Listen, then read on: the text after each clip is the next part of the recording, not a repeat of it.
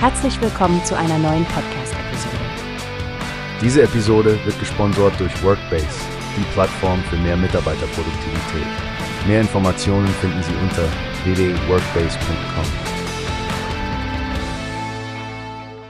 Hallo und herzlich willkommen bei Newspace, dein Podcast für die aktuellsten Nachrichten aus aller Welt. Heute haben wir wirklich beeindruckende Neuigkeiten aus Saudi-Arabien, nicht wahr, Stefanie? Absolut, Frank. Es scheint, als hätte das Königreich einen enormen Tourismusboom erlebt. Über 100 Millionen Touristen in einem Jahr. Das ist ein beeindruckendes Ziel, das Sie da übertroffen haben. Ja, das ist richtig. Und das Interessante ist, dass sie ihr Ziel für 2030, das mehr als 100 Millionen Touristen vorsah, ganze sieben Jahre früher erreicht haben. Das ist eine unglaubliche Leistung. Wirklich beeindruckend. Und denken wir mal darüber nach, was das für das Land bedeutet.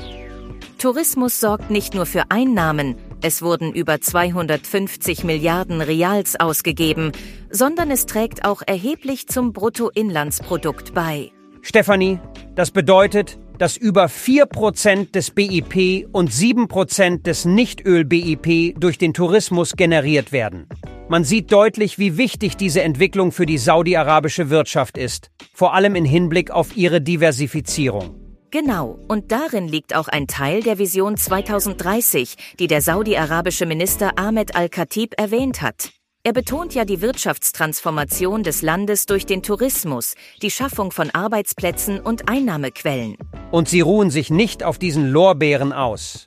Das nächste Ziel lautet, bis 2030 insgesamt 150 Millionen Touristen zu empfangen. Da fragt man sich, wie sie das noch steigern wollen. Nun, sie setzen darauf, die touristischen Erlebnisse zu verbessern und das Angebot sowohl für einheimische als auch für internationale Besucher zu erweitern.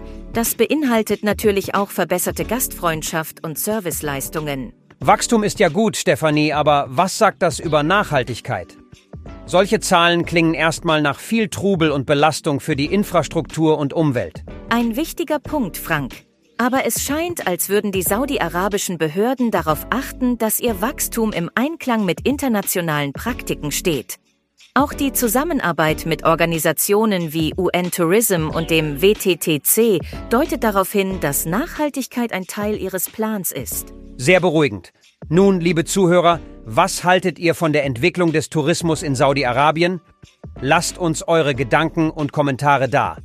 Danke, dass ihr zugehört habt und bis zum nächsten Mal bei Newspace. Auf Wiedersehen und vergesst nicht, Reisen bildet und manchmal können wir alle Teil einer größeren Erfolgsgeschichte sein.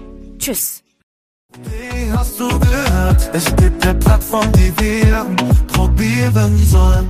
Workbase heißt die, hört dir das an.